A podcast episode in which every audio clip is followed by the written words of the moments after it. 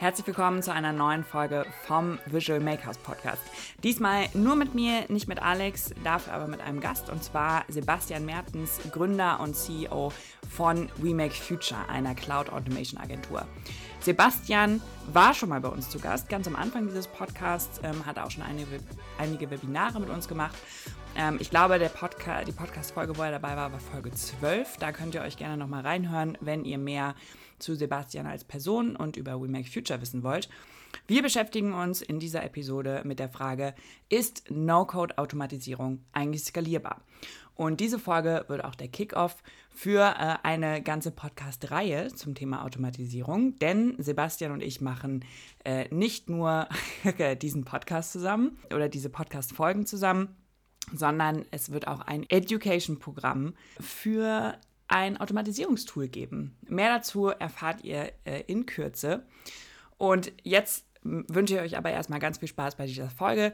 Ein kleiner Disclaimer noch. Ähm, ich habe leider vergessen, das richtige Mikro auszuwählen bei dieser Folge. Deshalb ist meine Tonqualität ungewohnt schlecht.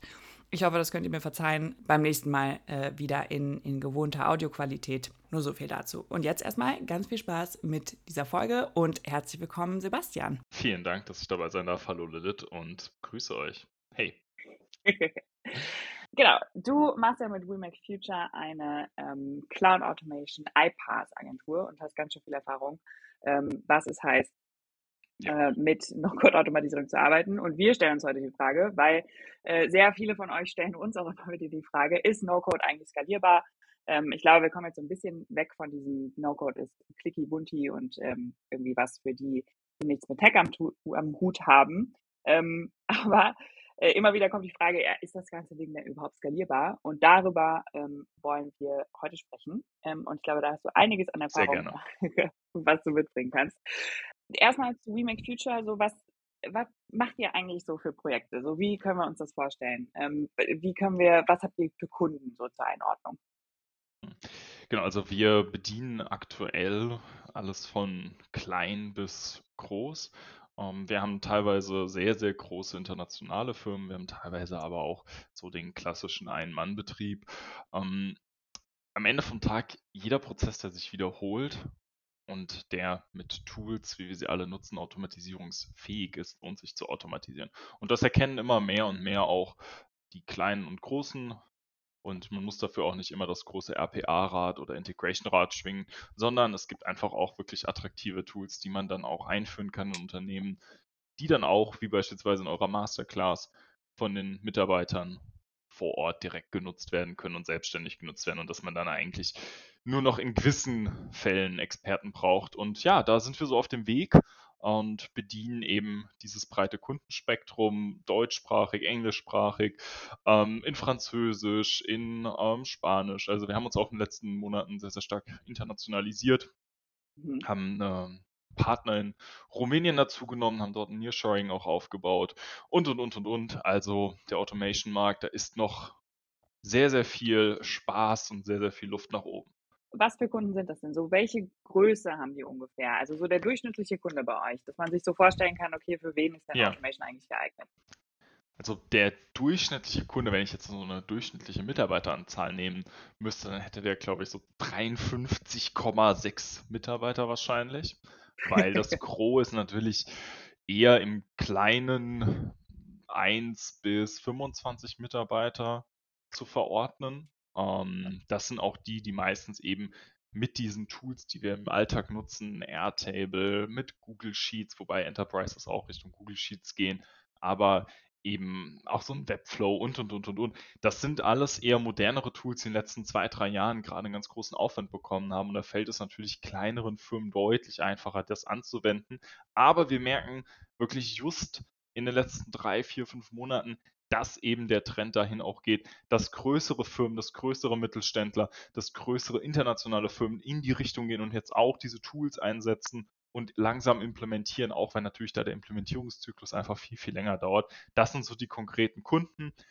Die meisten Kunden sind Dienstleister, stellen eigentlich gar nichts selber her. Wir haben wenige Kunden, die wirklich in der Produktion sind. Das ist eigentlich sehr, sehr schade, weil jedes Unternehmen hat Dienstleistungsprozesse oder Prozesse, die in der Produktion sind oder verkaufen was und und und. Das heißt eigentlich, dass da noch ganz viel geht, gerade wenn man jetzt mal, äh, ja, jeder, der die A45 hochfährt in Deutschland oder die, die, die Sauerlandstrecke auf der A4, wenn man sich das überlegt, eigentlich der klassische Mittelstand in Deutschland, da geht noch ganz viel, was eigentlich an Prozessen automatisiert werden kann und was wir natürlich auch gerne als Kunden hätten. Und in welchen Branchen sind die so zu verordnen? Geht es über alle Branchen hinweg oder konzentriert ihr euch da auf, da auf bestimmte? Also wir haben ähm, verschiedene Erfahrungen, wo wir einfach wirklich richtig, richtig gut sind.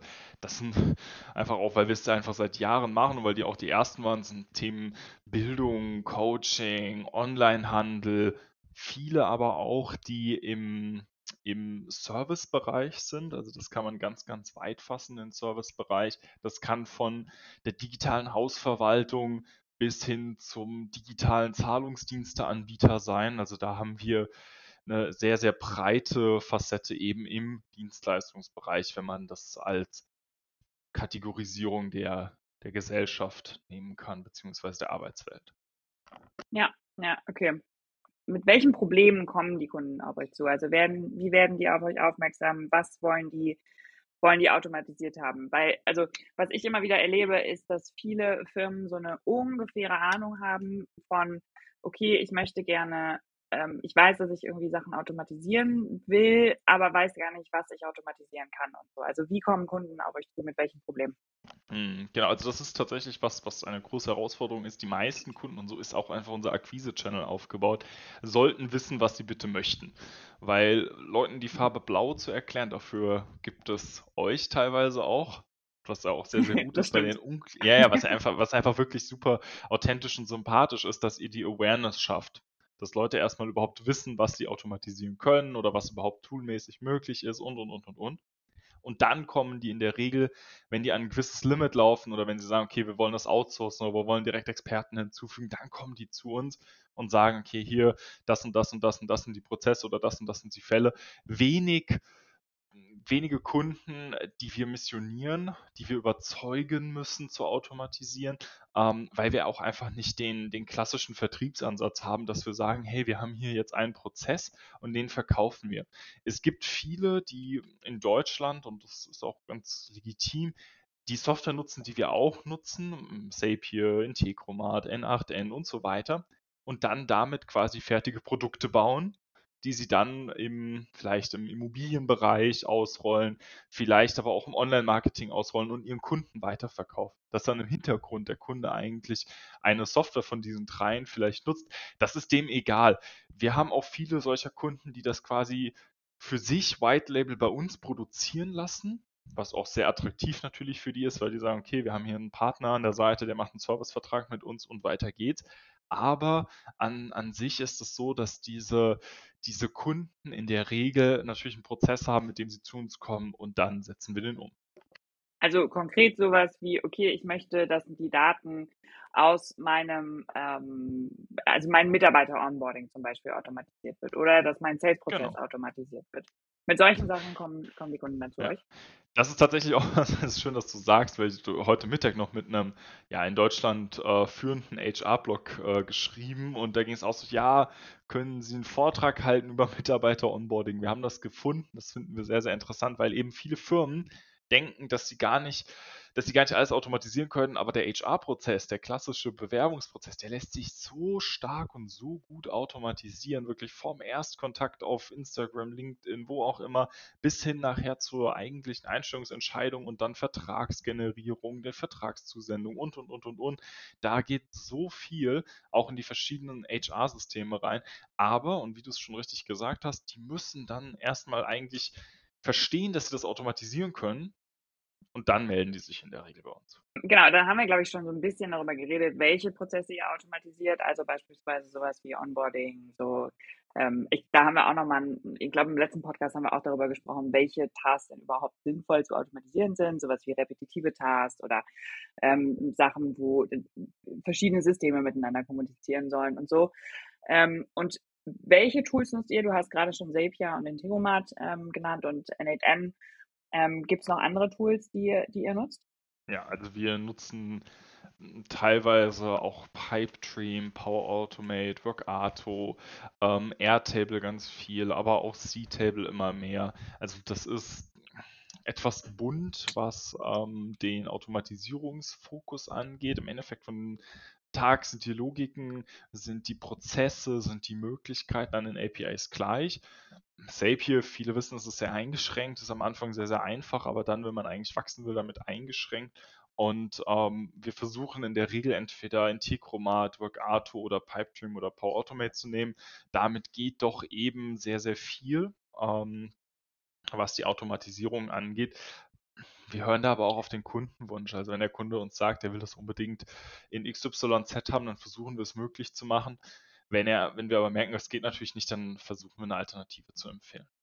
Ja, ja, wer dazu auch nochmal sich, ähm, sich tiefer mit beschäftigen will, wir haben, ich weiß gerade nicht welche Folge, irgendwie ist es drei, vier Folgen her, ähm, haben wir über die Toolauswahl gesprochen. Also wir haben zwei Podcast-Folgen über, ähm, wie wählst du dein richtiges Tool aus zum Thema Automatisierung. Ähm, wer da nochmal mehr hören möchte, kann da auch gerne nochmal reinhören. Was sind denn die Grenzen von iPaaS Automation, würdest du sagen? Oder wenn wir jetzt mehr uns mal der hm. Frage widmen, ist, ist iPaaS Automation skalierbar?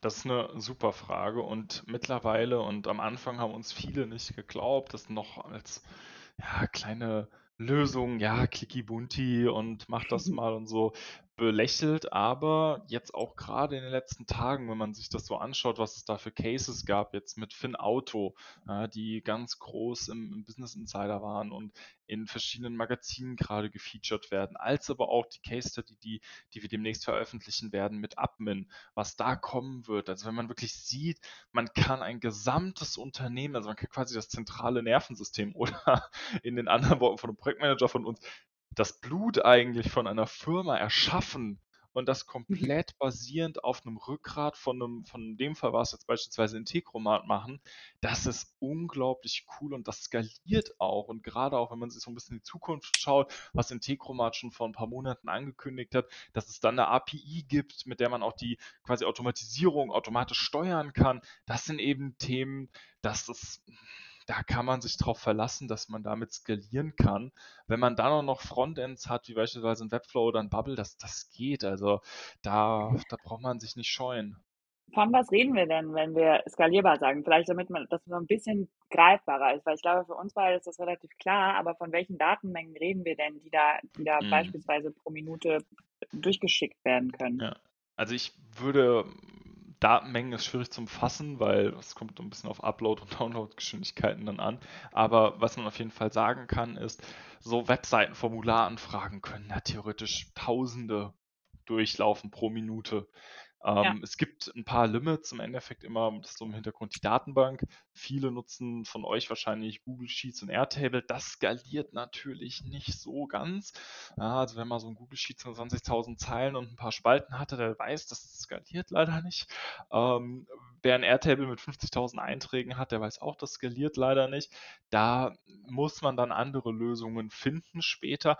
Aber bis dahin kann man sehr, sehr lange wachsen und dann auch später kann man mit Logik weiter äh, skalieren. Und dann kommt irgendwann wo auch der Punkt, wo man dann sagt, okay, jetzt führt man wirklich eine professionelle Datenbank ein, eine MongoDB, eine Postgres, eine MySQL und und und und und. Aber diese Datenbanken, die kann man halt auch wirklich gut mit den Tools verbinden und damit dann auch automatisieren und dann auch wieder weiter wachsen statt am Anfang sich halt wirklich zu Gedanken zu machen, okay, wie sieht jetzt hier meine gesamte, meine gesamte Infrastruktur aus, wer programmiert mir das aus und und und und und, weil eigentlich sollte das Ziel sein, Startup, Scale-up und das bis eigentlich am Ende vom Scale-up bis hin zu einem IPO kann man heute wirklich auf No-Code, Low-Code und auf iPaaS bauen, was auch skaliert. Das ist definitiv möglich. Ja, ja, lass uns mal gerade bei den, bei den iPaaS-Solutions bleiben, weil ich glaube, für die, also für die anderen Tools ist es, glaube ich, relativ klar, dass je nach Tool natürlich nur skaliert werden kann. Ne? Also klar, bei einem, bei einem Airtable ist bei 20.000 Records oder bei 50.000 Records Schluss. Ähm, ich meine, ich glaube, es gibt Pläne mit 100.000, aber gut, das reicht halt auch nicht für eine, für eine Datenbank. Das ersetzt mm, halt keine ja, Datenbank. Ne? Also ja. das in einem Core-Produkt ein, einzubauen, ist dann vielleicht jetzt auch nicht die beste Idee. Aber, ne, wie du gerade gesagt hast, MongoDB oder MySQL oder sowas, das mit einem Tool wie Integromat oder Workato oder so zu verbinden, ähm, macht dann wiederum ganz schön viel, viel Sinn. Wir haben gerne so dieses Bild von No-Code-Tools oder auch generell, ich glaube, man kann das sogar mit Code mit, mit reinnehmen, generell Softwareentwicklung, dass du, also wir reden immer gerne von, von Lego-Steinen und Duplo-Steinen. so, mit Duplo-Steinen kannst du yeah. super schnell ein geiles Haus bauen, wirklich riesig groß und, und ja. super schnell. Und du hast aber nicht so viele Optionen halt, um, um das Ganze zu individualisieren. Du kannst keinen Erker oder sowas einbauen. Ne? Aber äh, wenn du mit Lego-Steinen baust, dann kannst du halt sehr viel individueller bauen. Aber ähm, äh, dauert halt auch länger, weil die Steine einfach kleiner sind. Mhm. Und äh, so habe ich gerne, ganz gerne, beschreibe ich gerne ganz gerne das Bild von verschiedenen Tools, die halt mhm. halt auch für verschiedene Zwecke einfach gut sind. Ähm, genau, aber ich glaube, gerade bei, bei iPass ist es so, wo du ja wirklich die verschiedenen Tools miteinander verbindest, die dann jeweils skalierbar sind. Und dadurch, wie du, ich finde das Bild ganz schön mit dem, mit dem Blut, dass das, äh, die, das Blut oder vielleicht auch die Venen, also irgendeine Connection auf jeden Fall, ähm, die da zwischen diesen Tools passiert. Und ich komme, ich habe früher Tontechnik gemacht und äh, als ich im Theater angefangen habe quasi und ähm, habe da auch mal die andere Seite der Bühne gesehen. Und ähm, da war es auch immer so, du kannst halt den geilsten Verstärker und die geilsten Sachen irgendwie haben, ne? Und, aber so, solange deine, deine Verbindung, dein Kabel nicht geil ist, oder dann hast du irgendwie irgendwelche vergoldeten Stecker und sowas, ne? Aber solange dein Kabel nicht geil ist, dein, dein ganzes Ding ist ja quasi nur so gut wie die schlechteste Komponente. Und ich glaube, das ist eine Angst, die viele haben, dass dann, wenn man solche Systeme per iPass verbindet, dass dann die jeweilige iPass-Solution, wie Wakato oder Integromat oder sowas, eben dann das schlechte Kabel ist, die schlechte Verbindung. Mm. Ja, und das ist tatsächlich was, ähm, was viele unserer Kunden, und das muss man leider so deutlich sagen, immer wieder bei Zapier erleben, dass, und das haben wir auch schon mehrmals Zapier gesagt, dass es nicht die Möglichkeit gibt, einen API-Call zu machen. Dass dann wirklich nur darin limitiert ist, was die Anwendung gibt. Klar, man kann jetzt hingehen, man kann Code ausführen. Klar, man kann Requests machen und, und, und, und, und. Aber das geht dann halt so weit, dass man sagt, okay, dann fange ich eigentlich an, da drinnen zu coden in einem Tool, was eigentlich kein Coding-Tool ist und versucht das dann auszubauen. Und diese Erfahrung, die machen, wie du sie gerade beschreibst, mit den quasi, bleiben wir bei dem Venenbeispiel, mit den ganz kleinen, dünnen, schmalen Venen so einen großen Beinmuskel zu betreiben, ja, das ist halt eben schwierig. So. Und dann kommen viele und, und merken so, okay, was eigentlich für eine Power hinter Workato, Integromat, auch N8N und Pipedream und noch ein paar anderen Tools steckt. Und dann merken die eigentlich, okay, das ist iPass, das macht richtig, richtig Spaß, damit kann ich skalieren, damit kann ich wirklich wachsen. Genau das gleiche hatte auch Finn Auto. Die waren am Anfang auch mal auf Zapier und haben dann von nicht mal ein, zwei Tagen festgestellt, okay, das geht nicht und dann sind sie gewechselt. So, und, und diese, diese Fälle, da zu früh auch zu sagen, okay, wir suchen uns die richtigen Tools aus, wie er es auch in eurem Podcast beschrieben hat, und damit wachsen wir dann. Das ist natürlich was, das muss sorgfältig gemacht werden und das sichert dann auch den Erfolg von einem Endeffekt. Ja. Ja, stimme ich dir total zu. Wo würdest du sagen, sind die Grenzen? Gibt es was, was du nicht mit iPass bauen würdest? Hm, ja, also das gibt es auf jeden Fall Legacy. Ja, viele Enterprises und deshalb wird das auch noch dauern, bis eine Bankengruppe, bis äh, verschiedene, also wir haben jetzt gerade eine größere Immobilienverwaltung in Hamburg auch, das ist ein, naja, wobei sind eigentlich eher ein Developer, ähm, die haben eine Software, eine Custom Software aus 1992, da bin ich geboren, ja, haben die, haben die gerade abgelöst. Das müssen Sie sich mal überlegen. Die haben diese Software, die ist wirklich, wirklich gut programmiert worden, über 30 Jahre lang. Aber jetzt ist der Herr, der das halt auch programmiert hat, geht halt jetzt auch in Rente und ist halt auch dann einfach ein operationales Risiko. Ich muss dann immer dran denken, wie so eine Waschstraße ähm, so ein Windows 95 Rechner hatte und dann diese Waschstraßensoftware auf diesem, auf diesem PC lief. Das sind halt eben Sachen, das kann man nicht per Schnittstelle automatisieren. Ich hatte gerade heute Morgen mit einem größeren äh, Verband in Deutschland einen, einen Call, die haben auch gesagt, okay, ja, was, was sind denn einfach wichtige Kriterien? Und ich kann das auch nur wiederholen. Wenn ihr euch eine Software anschafft, dann guckt, dass die eine API haben. Wenn die keine API haben und eine digitale Software heute sind, dann ist das keine gute Software. Das kann man gar nicht anders sagen. Eine Software muss definitiv heute eine REST API haben, die performant eigentlich alle Felder, die in der Software vorhanden sind, per API steuern kann, weil dann könnt ihr damit wirklich skalieren. Sonst braucht ihr nämlich das, was viele andere haben, die brauchen eine RPA, also eine quasi wie ein, wie ein virtualisierter Mitarbeiter, der die Sachen durchklickt. Es ist ein bisschen professionell. Man kann damit Sachen auch mit C Sharp und verschiedenen anderen Programmiersprachen. Genau, genau, genau. Einmal ganz kurz, weil wir das lange nicht mehr im Podcast hatten. Wir hatten mhm. das am Anfang schon mal ein paar Mal, aber RPA ist Robotic Process Automation und steht quasi mhm ähm, iPaaS Automation gegenüber. Also es wurde früher aufgemacht und das quasi, könnt ihr euch ein bisschen vorstellen, wie, okay, ihr habt einen Desktop und dann programmiert ihr einen kleinen Bot, der quasi pixelgenau auf die Stellen klickt, wo ihr ihn hinprogrammiert. Genau. Ja.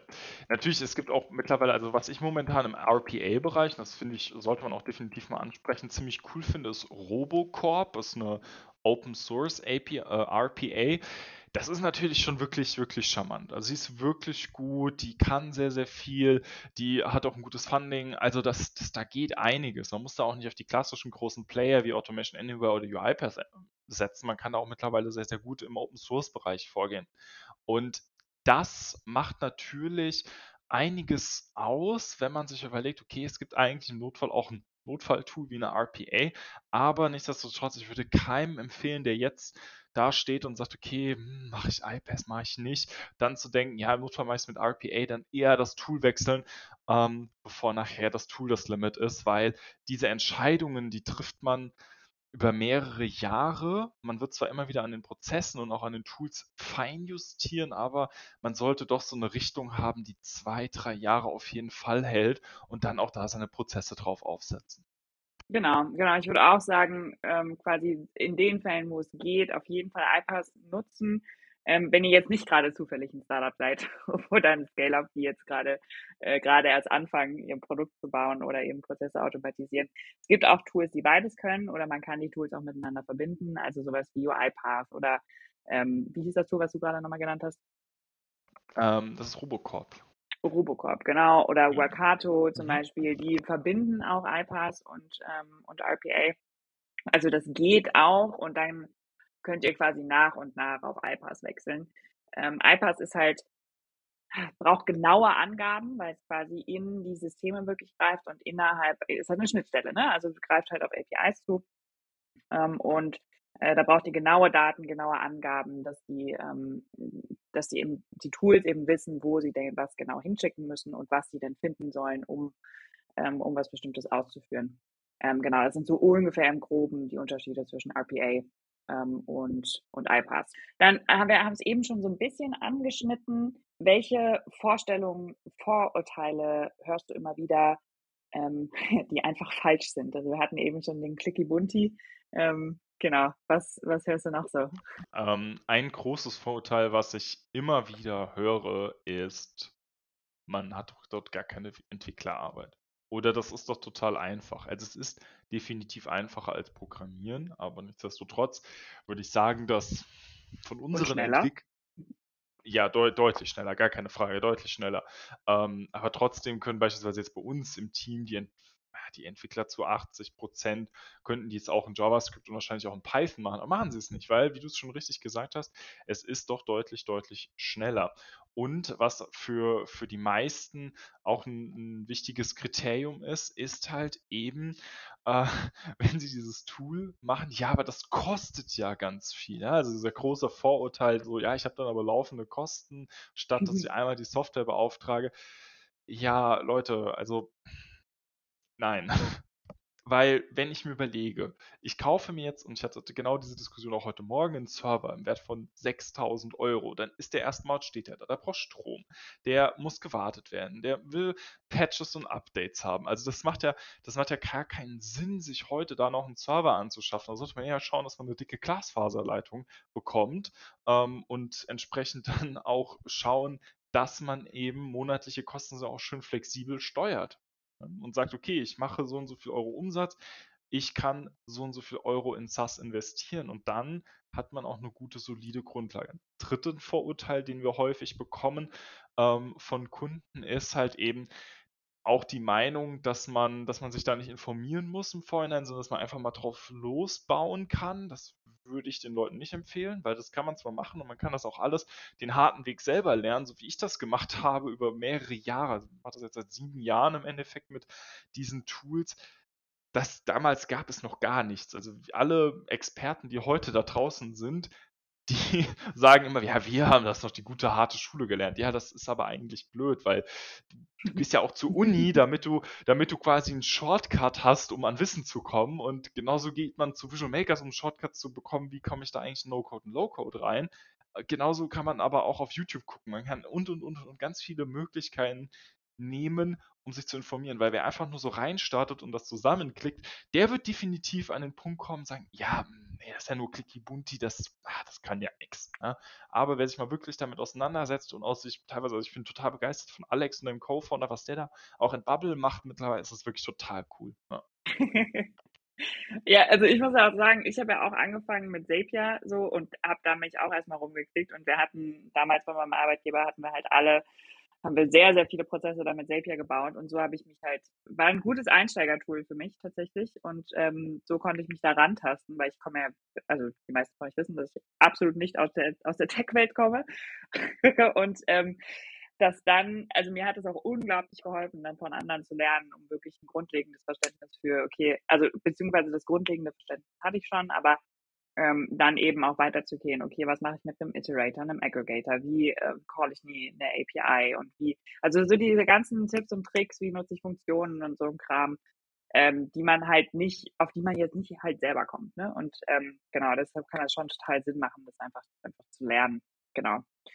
Nächste Frage. Größte Fuck-Ups, die man beim Automatisieren machen kann. Was wir ähm, immer unseren Entwicklern sagen, äh, die erste Spalte in Airtable ist bitte eine Function. jetzt mal ganz konkret. Ähm, bitte keine ähm, Delete- oder Update-Szenarios bauen, die äh, loopen können. Also das gibt halt wirklich, es gibt, wie in jedem Handwerk, wie in jedem Beruf, es gibt richtig viele Fuck-Ups, die man machen kann. Äh, Daten einsammeln und Datenschutzerklärung, ähm, Datenbanken oder ja auch im Endeffekt Passwortsicherheit. Also es gibt so viele Fuck-Ups, die man beim Automatisieren machen kann, dass Okay, vielleicht sollten wir darüber nochmal noch mal eine eigene oh, ja. Folge vielleicht. Also ich glaube, ich glaube, wir können euch, ähm, ohne dass wir die, also ich würde sagen, wir haben verhältnismäßig, sonst würde es uns auch nicht geben als Firma und wir würden auch nicht so wachsen, wenn wir konstant Fuck-Ups machen würden. Klar, wir machen Fuck-Ups, das kommt definitiv vor. Ähm, ich habe beispielsweise heute einen Fuck-up gemacht, kann ich euch auch ganz authentisch erzählen. Ähm, in Vorbereitung auf ähm, auf, eine, auf was von Integromat habe ich schon mal den Account aufgeräumt und ähm, habe aus Versehen ein Team gelöscht und einen User gelöscht. So, das Problem ist, jetzt hingen da drin Szenarios und jetzt funktionieren die nicht mehr. Ja, das kommt vor. Das ist halt jetzt leider eine Stunde Arbeit für den Entwickler und er wird sich denken, oh, Sebastian, hast du gut gemacht, danke. Aber hey, wir alle machen Fehler. Ähm, ja, oder letztens hat jemand auf Webflow irgendwas gepublished, was er nicht publishen sollte kommt halt einfach eben vor. Und ich glaube, so eine Fuck-Up-Folge können wir gerne mal machen. Ja, lass uns auf jeden Fall mal eine, ich hätte da auch noch ein paar Beispiele, äh, die man auf jeden Fall vermeiden kann. Deshalb lass uns da gerne nochmal eine gesonderte ähm, Folge äh, zu machen. Dann eine Frage, die vielleicht nochmal ein bisschen, die es vielleicht nochmal ein bisschen konkreter macht. Ähm, wenn wir jetzt mal annehmen, wir haben ein mittelständisches Unternehmen, ähm, ein äh, weiß ich, ein nicht digitales Produkt, was irgendwie verkauft wird von 150 bis 300 Mitarbeitern. Ähm, die haben, die fangen gerade erst an mit Automatisierung. Ähm, welche Prozesse sollten sich zuerst angeguckt werden und zuerst automatisiert werden? Ich habe da auch ein paar Ideen zu, aber ich bin gespannt, was du dazu sagst. okay, also ähm, also entweder es gibt es gibt zwei Möglichkeiten und jetzt sind wir wieder bei dem Punkt, so ein Kunde kommt mit, was ich machen könnte, aber ich weiß nicht, was ich machen will. Dann mhm. kommen, kommen wir immer auch von der Ebene, ja, also du könntest diese Arten von Prozessen, ohne jetzt die genauer zu identifizieren, machen. Entweder parallel laufende Prozesse, die gar nichts mit deiner Leistungserfüllung zu tun haben, beispielsweise Mitarbeiter-Onboarding, beispielsweise Kunden-Onboarding. Ja? Also, dass ich sagen kann, okay, vom Kontaktformular bis hinten Vertrag automatisiere ich mich zum Angebot, automatisiere ich und ab dann geht es halt irgendwie in die Produktion. Oder von Werbung für einen Mitarbeiter bis hin zum Vertragsschluss vom Mitarbeiter, also den gesamten Hiring Journey, automatisiere ich. Das sind meistens so Prozesse, die laufen in Unternehmen zwar definitiv regelmäßig und lohnen sich auch zu automatisieren, aber sind aus den Kernsystemen, wo die Leistungserfüllung drin ist, was halt teilweise einfach auch in älteren Tools stattfindet, ausgelagert. Und das kann man beispielsweise gut automatisieren, also quasi ausgelagerte Nebenprozesse. Ähm, in der Betriebswirtschaft sagt man auch dazu häufig Hilfsprozesse, die, ähm, die man da automatisieren kann. Ja, und dann gibt es natürlich die Klassiker so zwischen zwei Tools. Also wenn ich beispielsweise mein Salesforce habe oder mein HubSpot oder mein, mein Pipedrive und ich möchte jetzt die Daten ähm, an irgendeinen Mitarbeiter, wenn ein Deal gewonnen ist, im Slack oder im Teams oder wo auch immer hin posten. Das machen die meistens aber selbst. Das kommt bei uns nicht so häufig vor, weil das sind kleine Cases, ähm, die dann automatisiert werden von denen selbst. Ja, so ungefähr sehe ich es auch. ich hätte auch gesagt, so, okay, fangen erstmal an mit Prozessen, die halt nicht das Core-Product äh, betreffen ähm, und auch nicht so Prä Prozesse wie Order to Cash oder sowas. Ne? Das ist super, ähm, wenn man das erst später macht, aber wenn ihr euch noch nicht auskennt mit, äh, mit Integration, mit iPass und so, dann fangt erstmal bei den Prozessen an, die euch Arbeit abnehmen, also sowas wie repetitive Tasks, ähm, äh, beispielsweise Mitarbeiter-Onboarding oder ein Recruiting-Prozess oder ähm, eben so kleinere Sachen, wo Tools miteinander kommunizieren müssen. Wir haben das bei Agenturen ganz oft, die, die uns fragen so, hey, wir haben verschiedene Tools für Project Management beispielsweise und für äh, zum, zum äh, hier Stunden ähm, abrechnen, also und Stunden eintragen, so ein und ähm, dass die einfach miteinander kommunizieren sollen. Also Prozesse, die euch enorm Arbeit abnehmen, vor allem wenn ihr in einer Abteilung seid und dann äh, euren Chef überzeugen, überzeugen wollt oder so für äh, iPass, ähm, dass iPass in der gesamten Firma halt sinnvoll wäre, dann ist es super, mit solchen Prozessen anzufangen. Damit habt ihr einen großen Impact ähm, für eure eigene Arbeit und könnt damit halt auch, habt diesen Begeisterungseffekt dann im besten Fall auch für die anderen.